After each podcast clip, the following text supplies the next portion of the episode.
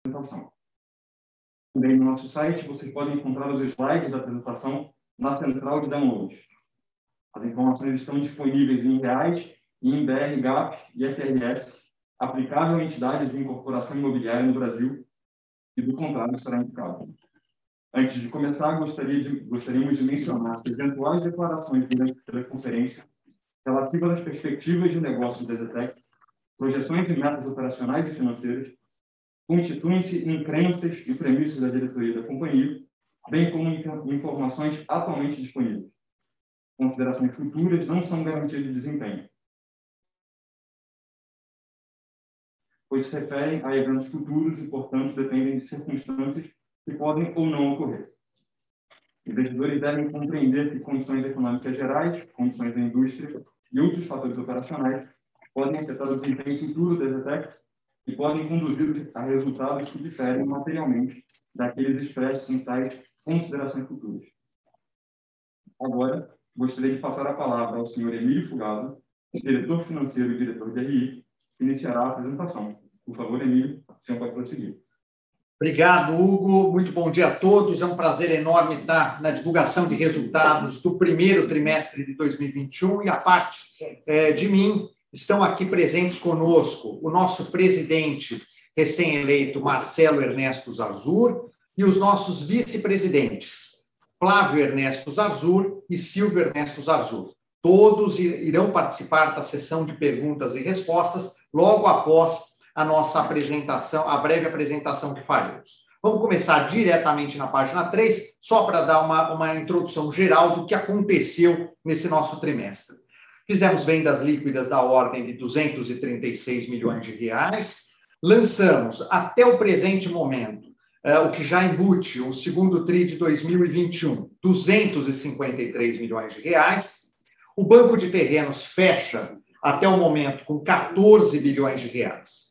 No financeiro, margem bruta nossa é, crescendo em relação ao, ao quarto TRI de 2020, com 42%.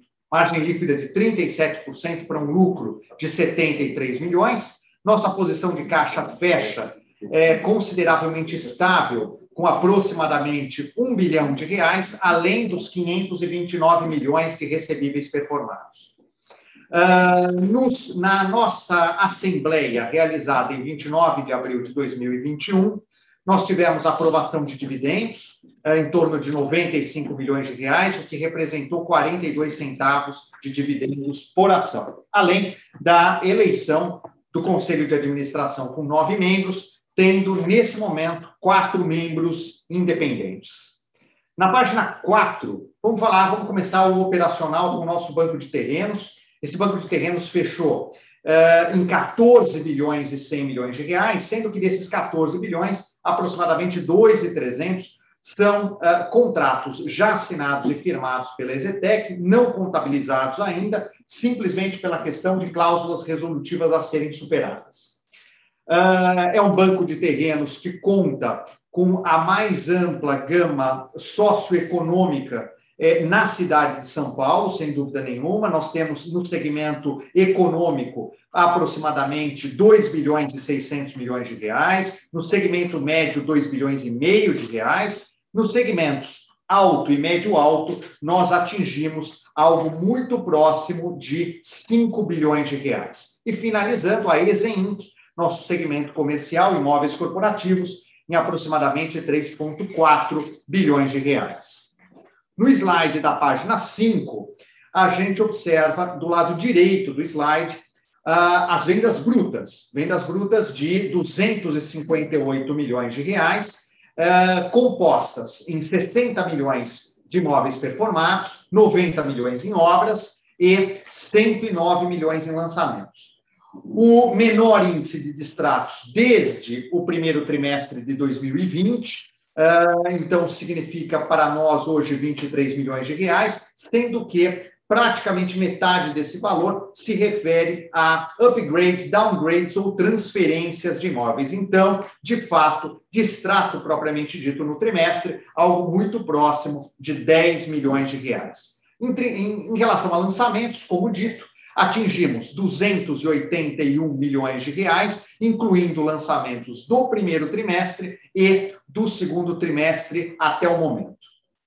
Na página 6, nós podemos observar o estoque da companhia fechando em 1,6 bilhão de reais. Este 1,6 uh, vai significar para nós um menor nível de estoque de apartamentos residenciais prontos uh, por sete anos. Isso significa que as vendas que uh, vieram se incrementando ao longo dos últimos três ou quatro anos de estoque pronto ganharam essa repercussão justamente pelo fato de que nos anos de 2016 e 2017 as safras de lançamento foram muito pequenas. Diante disso, o volume de entregas, também muito pequeno em 2020 e 2021, faz com que o estoque de imóveis prontos atinja este menor nível eh, dos últimos sete anos. Na página 7, os lançamentos da companhia até o momento, os 281 milhões que mencionamos. Uh, eles podem ser observados tanto como um pequeno empreendimento, que é um empreendimento acessório uh, do nosso lançamento do quarto trimestre Signature Biot. Uh, esse é um empreendimento de apartamentos de 20 a 30 metros quadrados, cuja participação de VGV da Ezetec foi de 28 milhões de reais. Empreendimento amplamente vendido até o momento, com uma estratégia de vendas para clientes da própria Ezetec. Uh, já no início de abril, o Dreamview Vila Prudente, terreno que nós compramos, terreno referido no Land Bank como Alberto Ramos, uh, terreno que foi comprado há menos de dois anos. Já conseguimos fazer o lançamento e neste empreendimento ainda teremos um lançamento acessório de imóveis HIS para acontecer até o quarto trimestre de 2021. A parcela lançada foi de 253 milhões de reais. Na página 8, a gente observa os lançamentos que virão logo a seguir, nos próximos meses, e que a companhia tem trabalhado intensamente para ocorrer, tendo em vista até o mesmo aspecto de que os plantões de venda estão já disponíveis, montados no, nos locais. Uh, esses lançamentos performam quase 1,2 bilhão de reais e podem ser vistos como grande destaque o Exenfinity, no terreno de estacionamento da IBM, na região do Paraíso, empreendimento esse que deve atingir de VGV mais de 600 milhões de reais no momento do seu lançamento.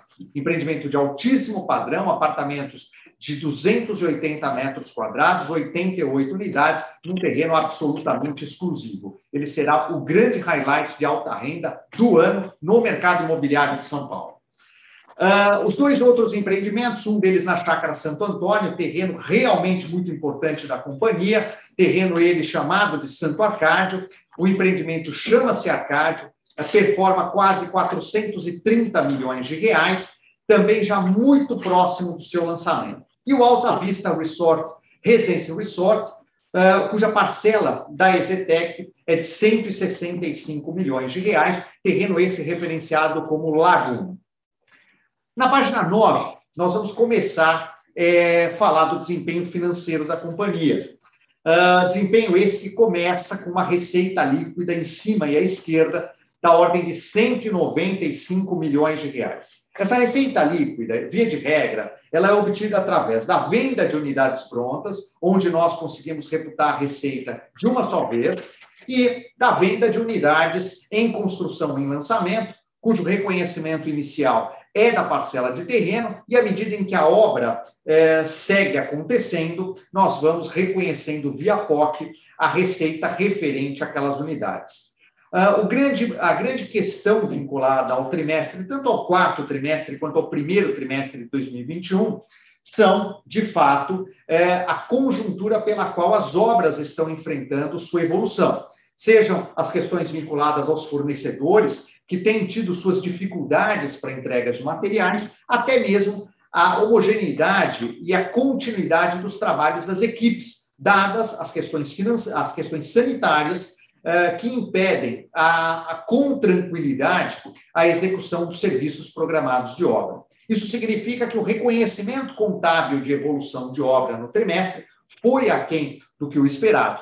Embora tenhamos que mencionar aqui, já no gráfico da direita, que a margem reputada desse trimestre já é consideravelmente melhor do que a margem reputada no quarto trimestre de 2020, uma margem de 42%. O que significa que os impactos de aumento dos custos de construção estão conseguindo ser uh, minimizados pelo efeito de incremento do INCC durante esse período. As despesas comerciais vieram em linha com o que vem acontecendo, tendo em consideração também o aspecto de que estamos preparando uma série de plantões de venda. Né? Então, isso nos dá para o trimestre 4% é, de consumo de despesa comercial sobre vendas brutas, mas temos que considerar que o mês de março foi um mês mais difícil, dada a parada, a fase vermelha e a fase emergencial que ocorreram durante esse período. Já na despesa administrativa, os 25 milhões que demonstram que a companhia vem trabalhando em linha desde o ano passado. Essa é uma despesa, inclusive, 2 milhões de reais menor do que o primeiro trimestre de 2020. Os ajustes realizados durante o segundo e o terceiro trimestre de 2020 não foram totalmente recompostos até o momento, fazendo com que a, a, companhia pudesse demonstrar essa diminuição da despesa administrativa em relação a exatamente um ano atrás. No slide da página número 10, começamos com a receita financeira, importante destaque da, da operação da companhia, que é o financiamento de imóveis prontos a seus clientes. Carteira essa que vem sendo remunerada a IGP mais 10, na média, uh, nos trouxe para o primeiro trimestre de 2021 45 milhões de resultado. Nos, na, na, no gráfico da direita, temos aqui a presença da equivalência patrimonial, a equivalência patrimonial de 6 milhões de reais deverá ser incrementada ao longo dos próximos trimestres, justamente porque temos incrementado a quantidade de projetos em lançamento com parcerias. Não obstante a esse fato, uh, o primeiro trimestre foi, em linhas gerais, impactado pela despesa tributária de IPTUs, uh, em larga escala despesas vinculadas aos nossos terrenos, seja na equivalência patrimonial, seja no consolidado da companhia. Despesa essa que, se somada, nos traria mais do que 12 milhões de reais em pagamentos de IPTU, que foram feitos à vista, aproveitando o desconto é, oferecido pela, pela municipalidade.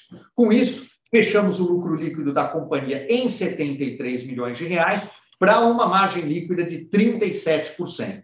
Quero lembrá-los no gráfico da direita que a margem a apropriar da companhia, ela continua firme e forte na casa dos seus 45%, tendo se alterado ao longo dos trimestres apenas na primeira casa decimal. Isso é importante mencionar porque demonstra que uh, todo o reconhecimento que teremos ao, ao, longo dos próximos trimestres, dados os custos já implementados e a carteira já atualizada pelo INCC, demonstra que a margem bruta da companhia, até o momento, permanece equivalente ao que estamos reportando agora.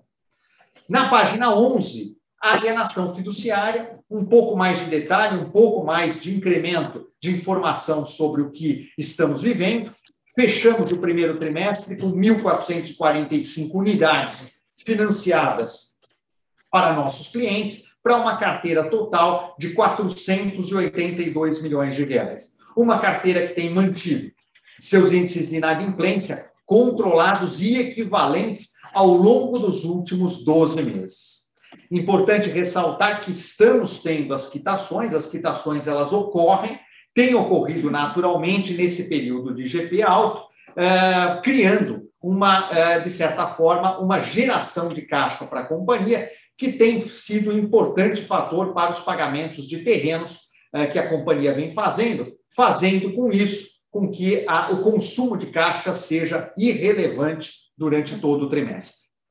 No slide da página 12, apenas um pouco de luz sobre a FIT Casa. A FIT Casa, mesmo com os impactos é, dos pagamentos uh, do trimestre de IPTUs fecha com uma margem bruta de 50% no trimestre, um lucro, um lucro líquido de 8 milhões de reais, que compõe o lucro líquido de 73 milhões de reais da companhia. Isso seria o equivalente a dizer que a companhia gira, Fitcasa em específico, com um ROI de 10%, mas quero lembrá-los que não terei o efeito extraordinário do IPTU nos próximos trimestres, tendo sim uma tendência de incremento desse retorno sobre patrimônio.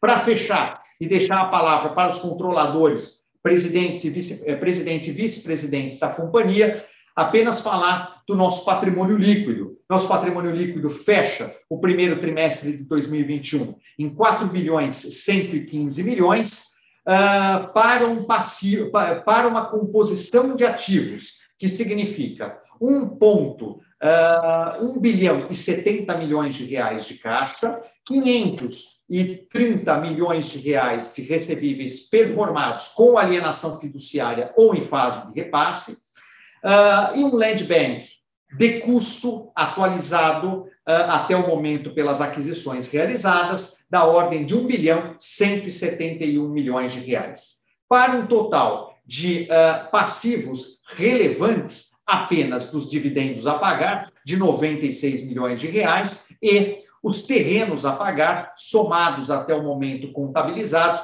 da ordem de 200 milhões de reais. Senhores, dito isso, eu vou deixar agora a palavra é, para os senhores. É, alguém gostaria de fazer algum comentário antes? Vou deixar a palavra, então, vou abrir para perguntas e respostas dos nossos ouvintes a partir desse momento. Obrigado a todos. É, Emílio, rapidamente, agora que vamos à versão de perguntas e respostas, eu queria primeiro destinar a palavra aos analistas de seu site. Na medida que então permitir, a gente atende as perguntas de quem chegar via o chat. É, para os analistas que têm algum questionamento, só solicito que seja utilizada a funcionalidade Raise Hand e que, uma vez tendo feita a pergunta, mantenha a mão levantada caso queira fazer algum follow para não perder o contato.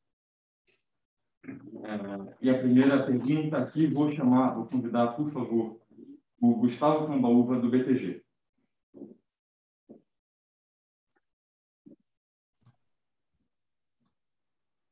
Oi, oi pessoal, bom, bom dia, bom dia a todos.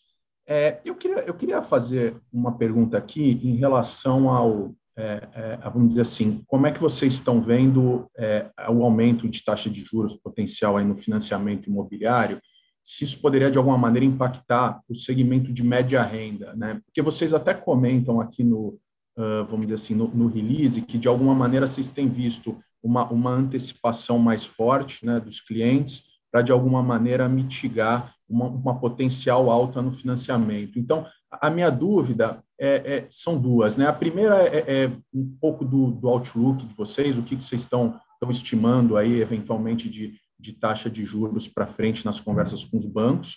E, e aí a segunda é, é, o que, que vocês têm feito internamente, se de alguma maneira, no momento da aprovação de crédito do cliente, vocês já estão é, é, embutindo aí uma, talvez que ele lá na frente vai precisar de um financiamento num custo mais alto e estão sendo um pouco mais conservadores já na originação da carteira, ou se vocês fazem as simulações é, é, baseado na, na, taxa de juros atual e, eventualmente, como isso poderia impactar principalmente na média renda, que é um pouco mais dependente de juros. É, obrigado.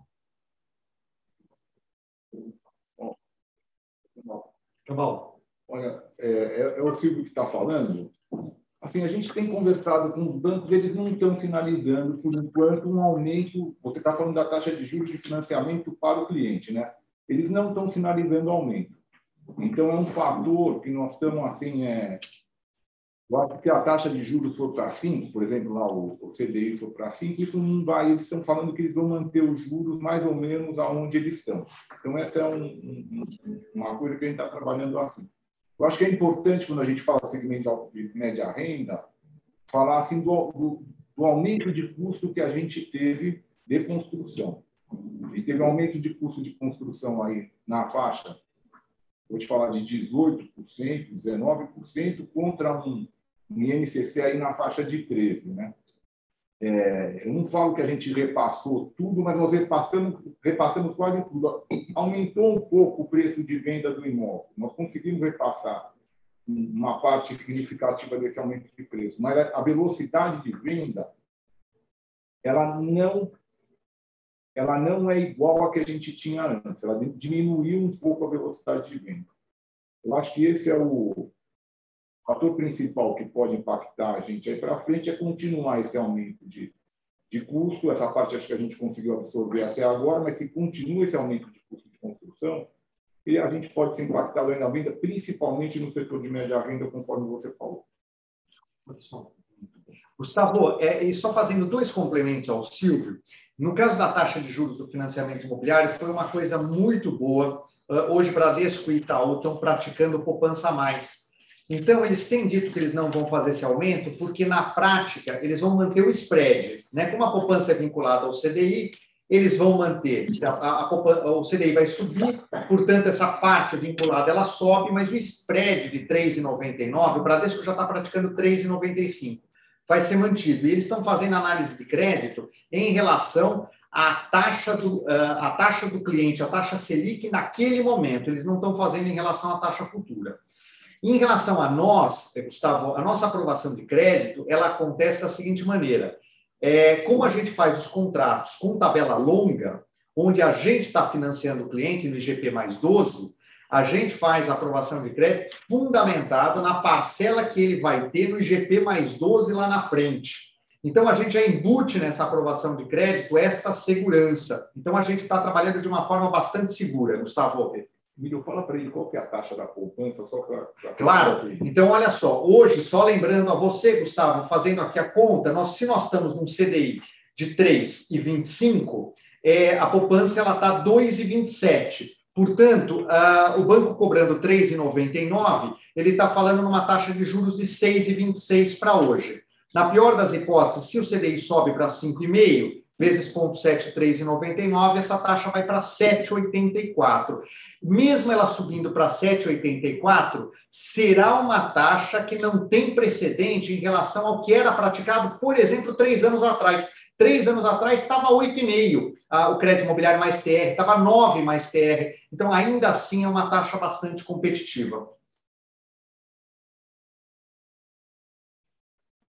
Gustavo, não sei se explicamos, se quer mais alguma coisa, mais alguma explicação.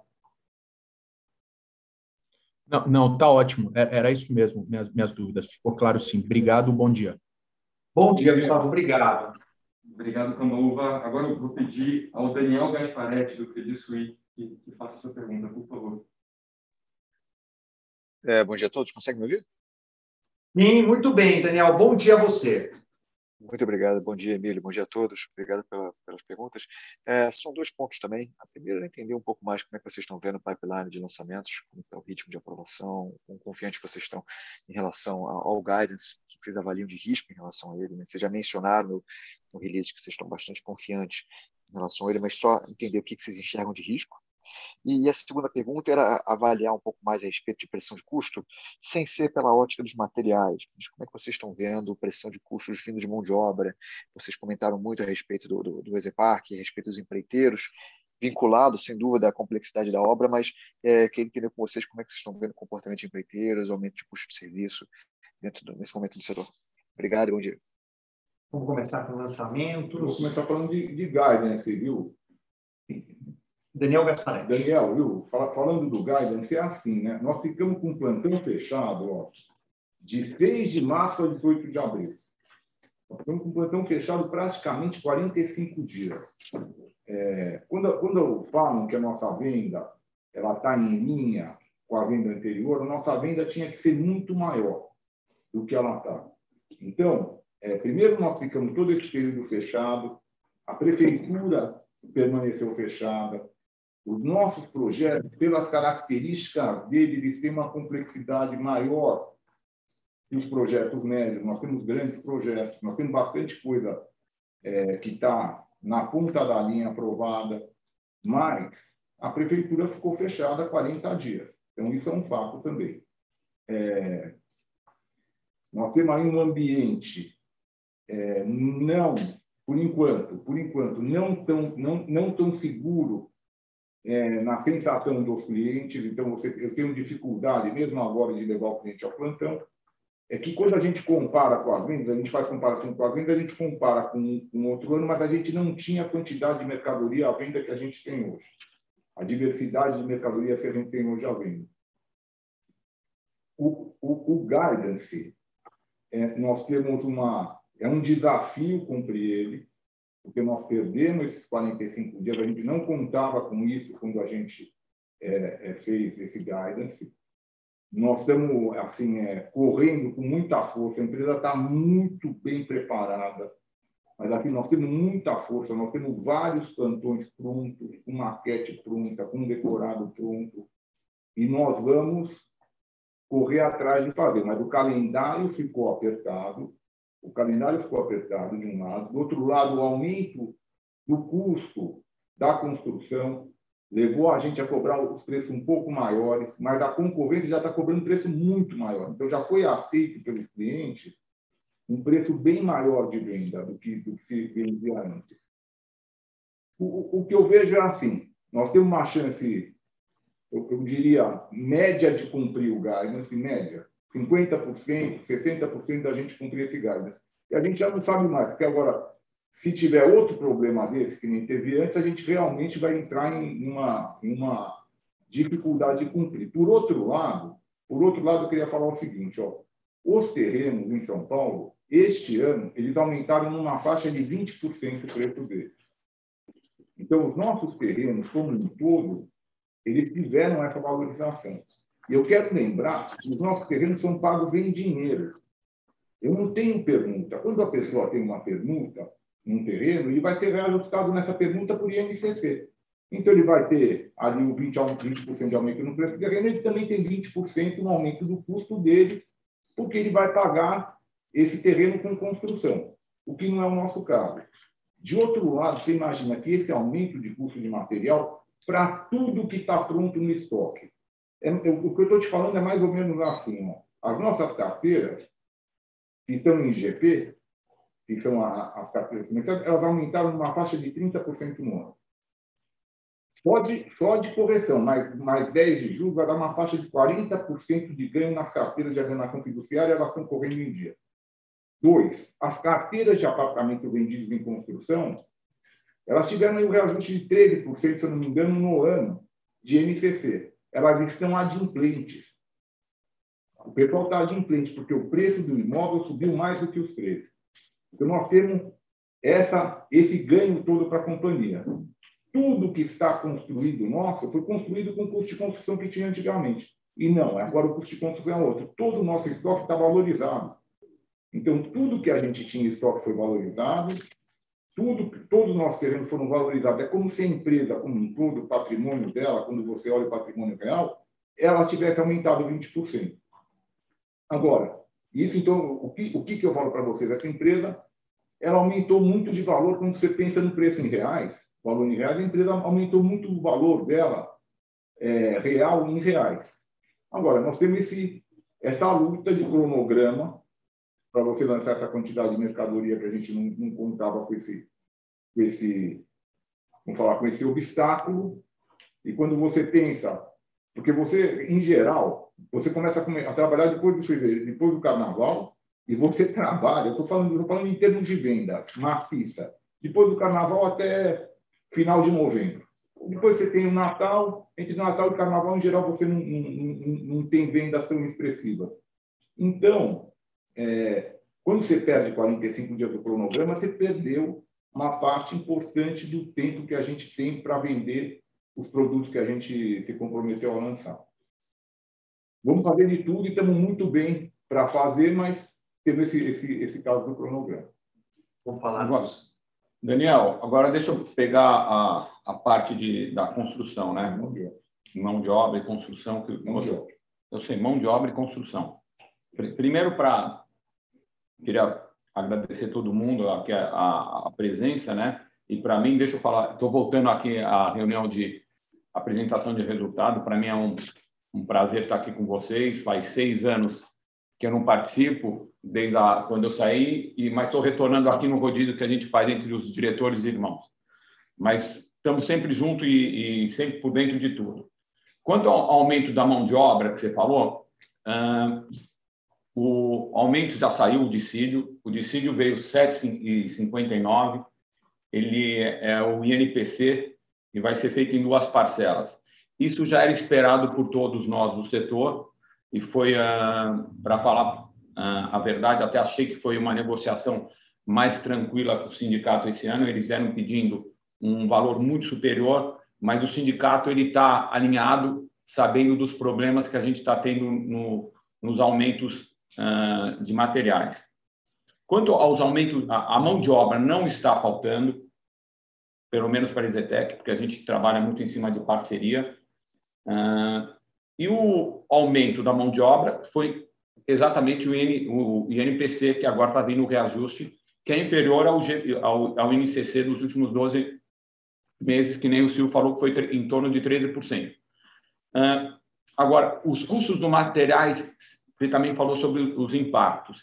As obras uh, que eu vou terminar de hoje até oito meses para frente, elas não foram impactadas em aumento de custo em relação ao aumento do INCC. O INCC conseguiu é, cobrir todos os aumentos que eu tive, porque como a Zetec trabalha com várias, vários parceiros e, e, compras antecipadas em toda, em toda a cadeia de produção, a gente conseguiu a, a segurar os nossos custos e o INCC conseguiu repor e a gente não perdeu. Inclusive, tem duas obras na minha casa, minha vida, eu antecipei seis meses, que eu estou terminando no segundo semestre, que vai vir com um, um, é, uma economia considerável de obra. Uh, então, é mais ou menos isso. O, não está faltando mão de obra para a Exetec, por causa das parcerias, os nossos custos eles estão controlados, o INCC vem repondo até agora. Agora, obras depois de oito meses, doze meses, eu, eu, eu não consigo afirmar agora, mas as, as obras que a gente terminar nos próximos oito meses, o INCC para a gente vai ser o suficiente para repor a, os aumentos dos materiais.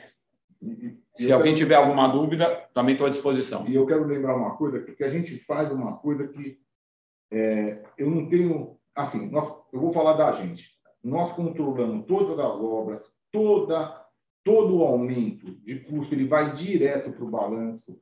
Toda a economia de custo detectada não vai. Então, tudo que aumenta a nossa obra, que a gente tem um controle muito rígido, ele vai diretamente para o balanço no trimestre, e toda a economia a gente só, é só no BIS. quando fecha a obra, porque a gente quer ter certeza daquela, daquele, daquele fato positivo que a gente vê. Então, tudo que tiver de, de, de vamos falar de desajuste em orçamento, ele é levado imediatamente, e tudo aquilo que tem de economia, a gente deixa guardado para entrar na hora do, do, do término da obra. Isso é importante. É, deixa eu só comentar uma coisa na linha do que o Silvio comentou inicialmente. Assim. É, o, o, o, que o Silvio falou é do valor da empresa e de tudo que aconteceu.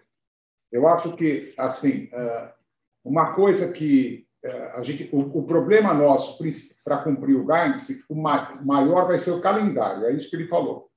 E porque a gente provavelmente, a gente a gente está bem encaminhado com a questão dos licenciamentos, apesar que houveram, lógico, um atraso de mais de dois meses nos licenciamentos todos. E o que acontece? Quando você tem um empreendimento, então, o que, o que nós estamos dizendo aqui? Se a gente, a gente vai ter licenciado o, o, suficiente próximo ou, ou acima do que a gente precisa para o Carnes, mas o cronograma de lançamentos não, talvez não nos permita lançar tudo esse ano. Porque nós não vamos lançar para vender barato ou não vender na velocidade que a gente precisa. Agora, um empreendimento licenciado que você vai poder lançar em janeiro, fevereiro, março, ah, tem um valor muito maior do que um terreno ou um, futuro projeto. Então, é, eu só queria que os senhores tivessem em mente que nós vamos para cumprir o guidance, aquilo que não for cumprido, eventualmente, uma coisa pequena, janeiro, fevereiro, já está tudo na rua, porque vai, vão estar aprovados provavelmente tudo esse ano. É isso. Daniel, ficou bem a resposta? Algum complemento? Tá, ficou ótimo, senhores. Muito obrigado. Bom dia, bom final de semana. Obrigado, Daniel. Obrigado pelas perguntas. Muito obrigado, Gasparetti. Eu queria convidar agora a Thais Alonso, do CIT. Por favor, Thais, pode perguntar. Oi, bom dia a todos, parabéns pelo resultado. Primeira pergunta, ela é em linha com o desconto concedido para os clientes, que desde o trimestre passado vem alto, parte, obviamente, pelo crescimento da carteira de vocês, pelas fortes correções, mas o que a gente deve ver daqui para frente. E a segunda, se com a reabertura do mercado, que todo mundo vem prevendo, vocês pretendem retomar a operação Desenc? Obrigado. Desenc, desconto, posso ir no desconto? Posso? Então tá bom. Oi, Thaís, bom dia, obrigado pela pergunta, viu? Não, essa linha de desconto concedido a clientes, ela ocorre da seguinte maneira, em específico. Uh, nós temos empreendimentos, por exemplo, que eles uh, têm algum tipo uh, de antecipação, e esse é o ponto. A antecipação, ela, nós não damos o desconto para o cliente, mas contabilmente essa antecipação ela ocorre da seguinte maneira: é, eu estou trazendo as parcelas pós-chaves que são parcelas que têm algum tipo é, é, de juros embutido nessas parcelas, porque a gente vende tudo na tabela longa.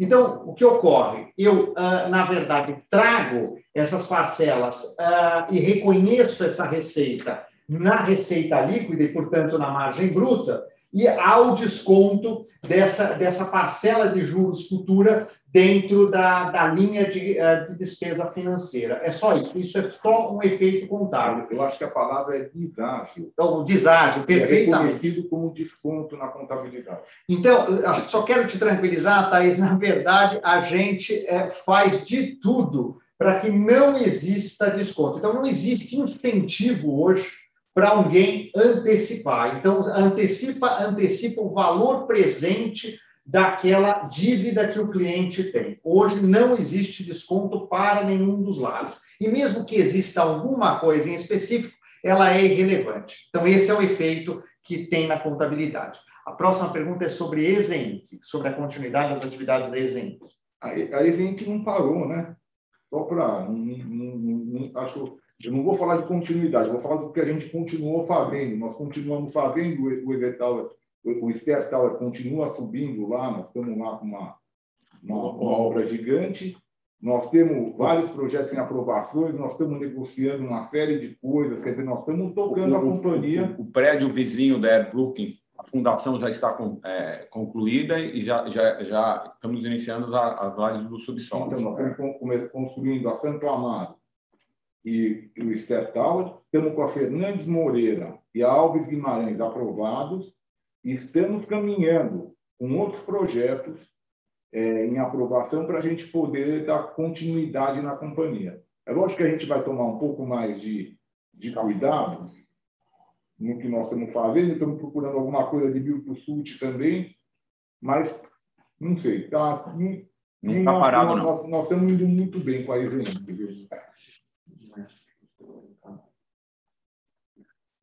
Thaís, eh, ficou claro? Tem algum complemento? Ficou, não, obrigada. Obrigado, viu, Thaís? Obrigado, Thaís. Agora eu queria convidar o Igor Altero, do Santander, para fazer sua pergunta. Igor, por favor. Oi, pessoal. Bom dia, tudo bem? Obrigado pela, pela apresentação. É, duas perguntas aqui do meu lado. A primeira com, com relação à margem bruta, né? A gente tem visto aí é, no, no, segmento de baixa renda, principalmente, as empresas sentindo um pouco mais a, a pressão de custo e um impacto na margem. Como é que vocês estão vendo aí especificamente para o Fit Casa, né? Vocês estão vendo a mesma dinâmica? Qual a expectativa de vocês? E, e, a segunda pergunta seria com relação à, à, dinâmica de vendas, né? Se já tem alguma, é, puder algum, dar algum update de como vocês têm visto aí das, as últimas semanas, expectativa para as próximas aí com retomada de stand também seria, seria legal. Obrigado. Querem começar pelas vendas? Olha, o, o... Igor, Igor, assim, cada semana é melhor do que a outra. Depois que abriu de novo, né? antes de abrir não, mas depois que abriu plantão, os plantões, a primeira semana foi tipo nota 4, depois nota 5, nota 6, nota 7, nós estamos melhorando. O cliente está tomando coragem, conforme a, a, vamos falar, essa vacina vai controlando aí, vamos falar, a saúde dos nossos funcionários, eles estão voltando cada vez com mais força para o plantão, e também o cliente também está comparecendo aos poucos, eles estão voltando para o plantão. Então, nossa perspectiva de venda é aumentar bastante a nossa venda. Dentro desse trimestre, a gente deve vender bem, bem mais, e também com os lançamentos, muito mais do que no primeiro. Talvez a gente tenha aí, entre, entre esse trimestre e o começo do próximo, nós vamos ter aí lançamentos maciços, e pode ser que na próxima reunião de de apresentação, aí a gente já venha com outra conversa, com mais firmeza aí sobre o guidance. A gente tem uma expectativa muito positiva dos nossos lançamentos que a gente está tá prevendo aqui para os próximos dois meses. Muito, muito positivo. E, e uma coisa só para acrescentar, Igor, que a gente até ontem teve reunião do conselho, e um conselheiro também nos, nos rememorou, que a gente já sabia, é que a expectativa para o ano de crescimento do PIB é, ela é uma expectativa de 4% a 5%.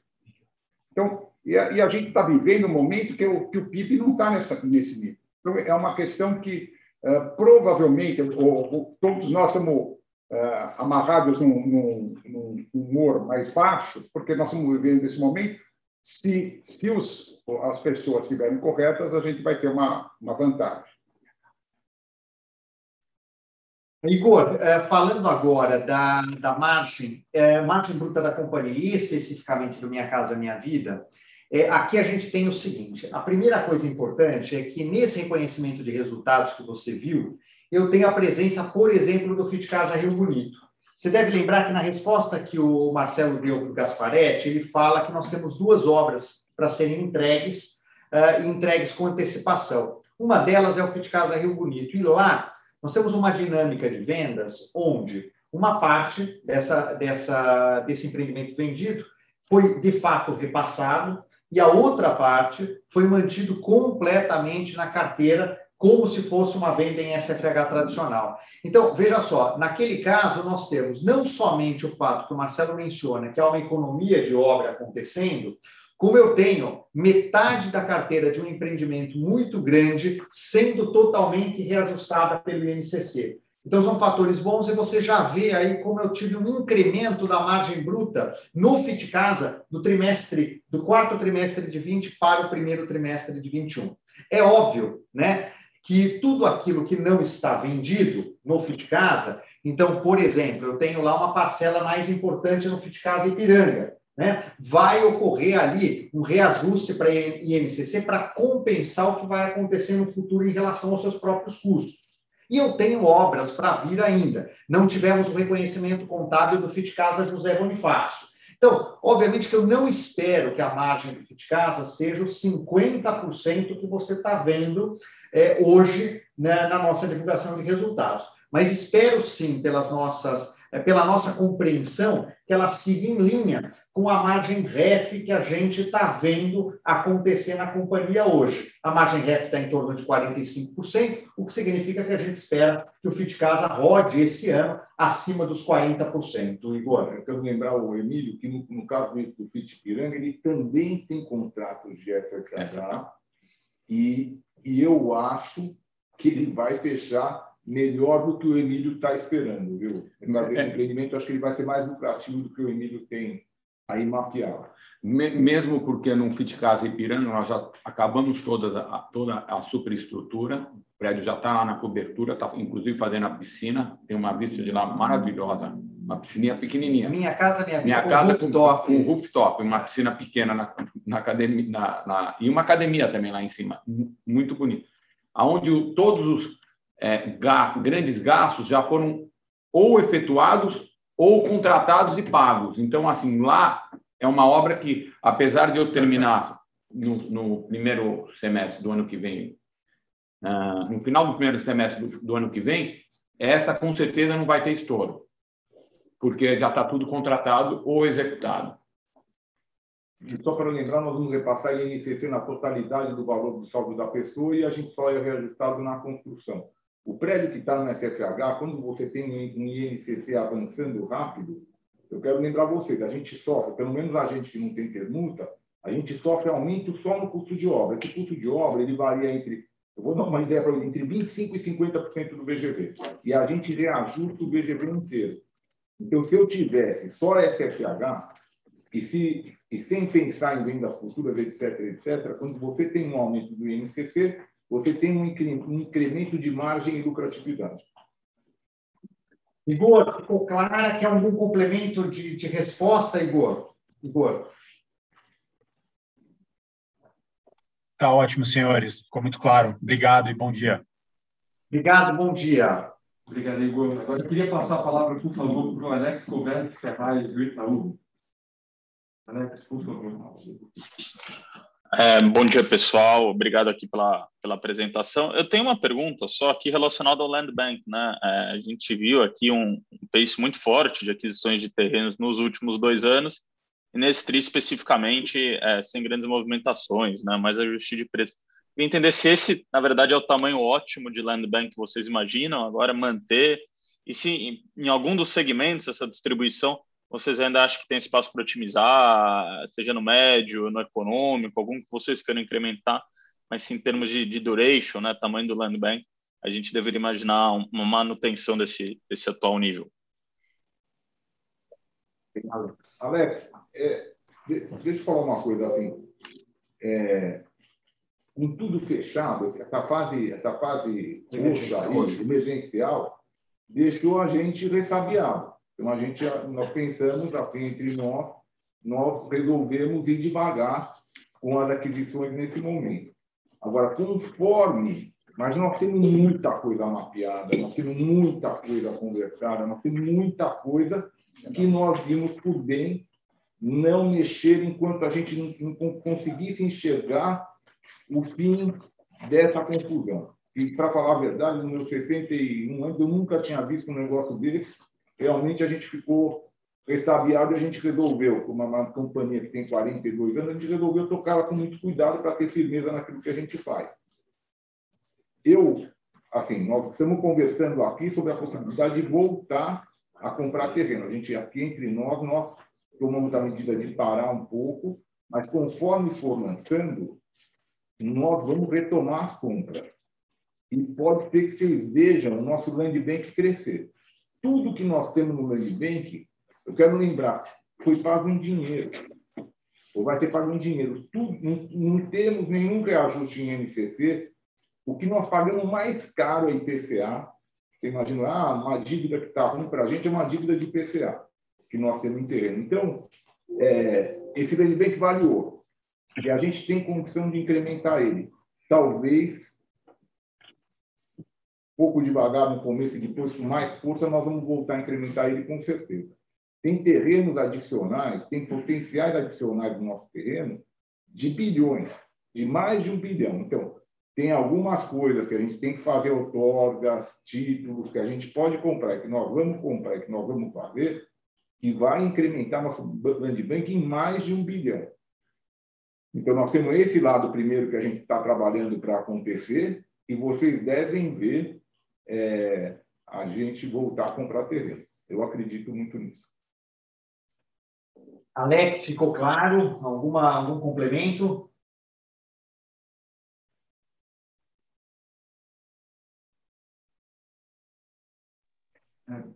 Ficou claro, pessoal. Obrigado. Obrigado, Alex. Eu só queria complementar uma coisa. Uma, uma companhia que tem como meta lançar 3, 4 bilhões, por exemplo, 3 bilhões por ano, como a gente pretende uma hora chegar a lançar, é, tem que ter um land bank grande. Esse land bank pode aumentar, sim, viu? Só para deixar claro que ele perguntou, eu, eu acho que ele está num tamanho bom, mas você olha a EZ Inc. performando, que está com uma parte do land bank, você olha a EZTEC do outro, tudo indo muito bem, a, a, a Fisticasa, então não é, não está afastado um land bank maior do que esse. Não é que a gente vai comprar o que a gente vai lançar. Pode ser que a gente compre mais do que a gente vai lançar. Eu queria convidar o Marcelo Mota, do JP Morgan, para fazer a sua pergunta. Mota, por favor. Ah, obrigado, gente. Uh, duas perguntas. A primeira, um follow-up até na pergunta do Alex. Né? Durante a apresentação, vocês comentaram que Land Bank tinha subido 20% aí o preço. Então, até para entender se um pouco desse slowdown aí na aquisição durante o primeiro TRI foi só lockdown? Vocês acham que o preço está muito esticado, pode cair? Ou, ou como a gente sempre tem visto, no final o preço de land bank só sobe, né? Difícil uh, cair. E a segunda pergunta é sobre a questão da velocidade de vendas. Né? Vocês comentaram que o preço tem subido, tem lá no, no release os dados aí de, de 10%, 11% de aumento no preço. Isso trouxe uma queda na velocidade de vendas. Tem algum patamar de velocidade de vendas? Vocês falam, não, eh, foi, caiu muito, enfim, mas para entender quanto vocês acham que dá para esticar preço, qual que é o ponto que se a gente tiver velocidade de vendas caindo, a gente deveria começar a se preocupar. Obrigado. Alex. Mas explica para mim. A primeira pergunta é sobre o land bank, o incremento de preço de 20%. Por que, que nós enxergamos isso? Não, é, Marcelo, é assim, ó. O preço dos terrenos, eu não sei, o preço dos materiais, tudo. Aí o IGP, ele rodou 30%, 35%, acho que o mínimo me falou em 36% de 1 de janeiro do ano passado para agora. Então, o dono de terreno aqui em São Paulo, ele, ele quer mais caro pelo terreno dele. Ele, ele aumentou o preço do terreno dele esse ano, porque nós saímos, nós, quero lembrar que janeiro, fevereiro, março, foram meses onde a gente estava achando que tinha acabado o negócio. Eles aumentaram o preço dos terrenos e não baixaram. Então, um terreno que nós pagamos 10 mil reais o metro na Vila Clementino, por exemplo, nós temos um terreno de 5 mil metros comprado na Vila Clementino, que nós pagamos, eu vou falar aqui 9 mil. 9 mil reais. O ano passado, eu conseguiria comprar tudo 11.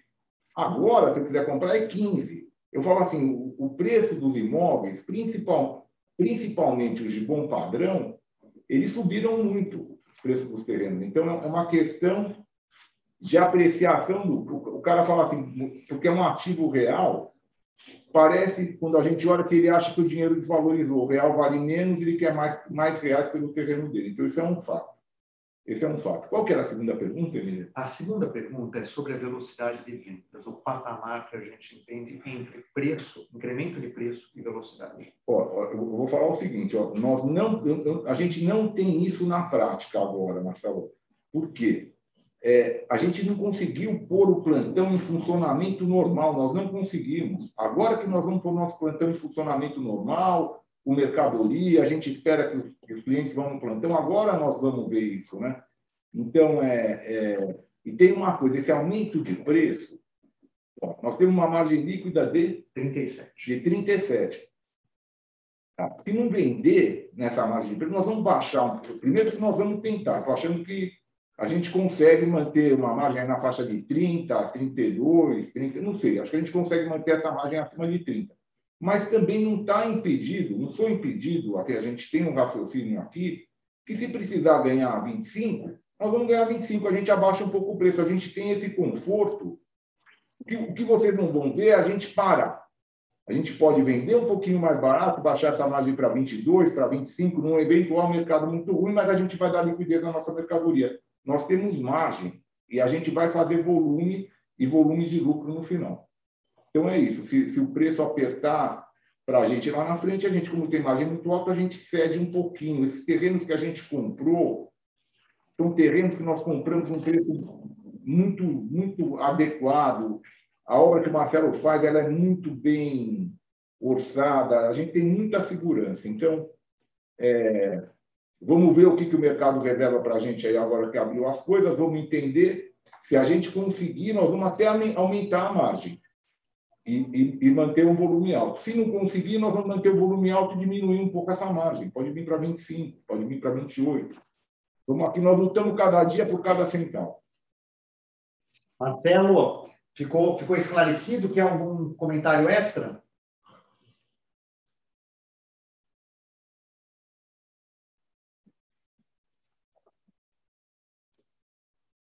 Não sei se o Marcelo está mais com a gente. Não temos mais perguntas. Podemos fazer as considerações finais. Querem fazer suas considerações? Eu, eu queria fazer a, a, minha consideração. Aqui é o Flávio.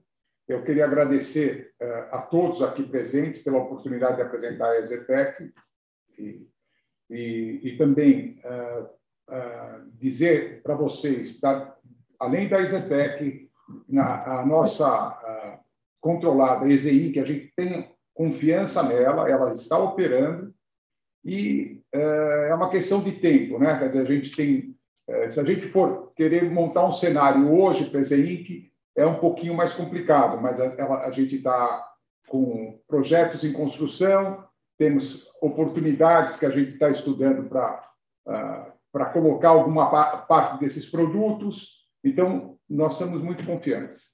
Além disso, queria cumprimentar que está junto conosco nesse momento o Samir Altayar, que é nosso vice-presidente do Conselho de, de, de, Administração, que é sócio da, da família há pouco tempo, mais ou menos uns 50 anos, e meu cunhado Mauro, que está lá também, que, que também é nosso CEO, que também é, acompanha a gente há, há pouco tempo também, aos 40 e poucos anos. Então, eu passo a palavra para meus irmãos, Silvio e depois Marcelo. Obrigado, viu? Eu, queria, eu queria estender os mesmos cumprimentos que o, que o Flávio fez, é, agradecer a todos, e eu queria reafirmar a grande confiança que a gente tem no futuro da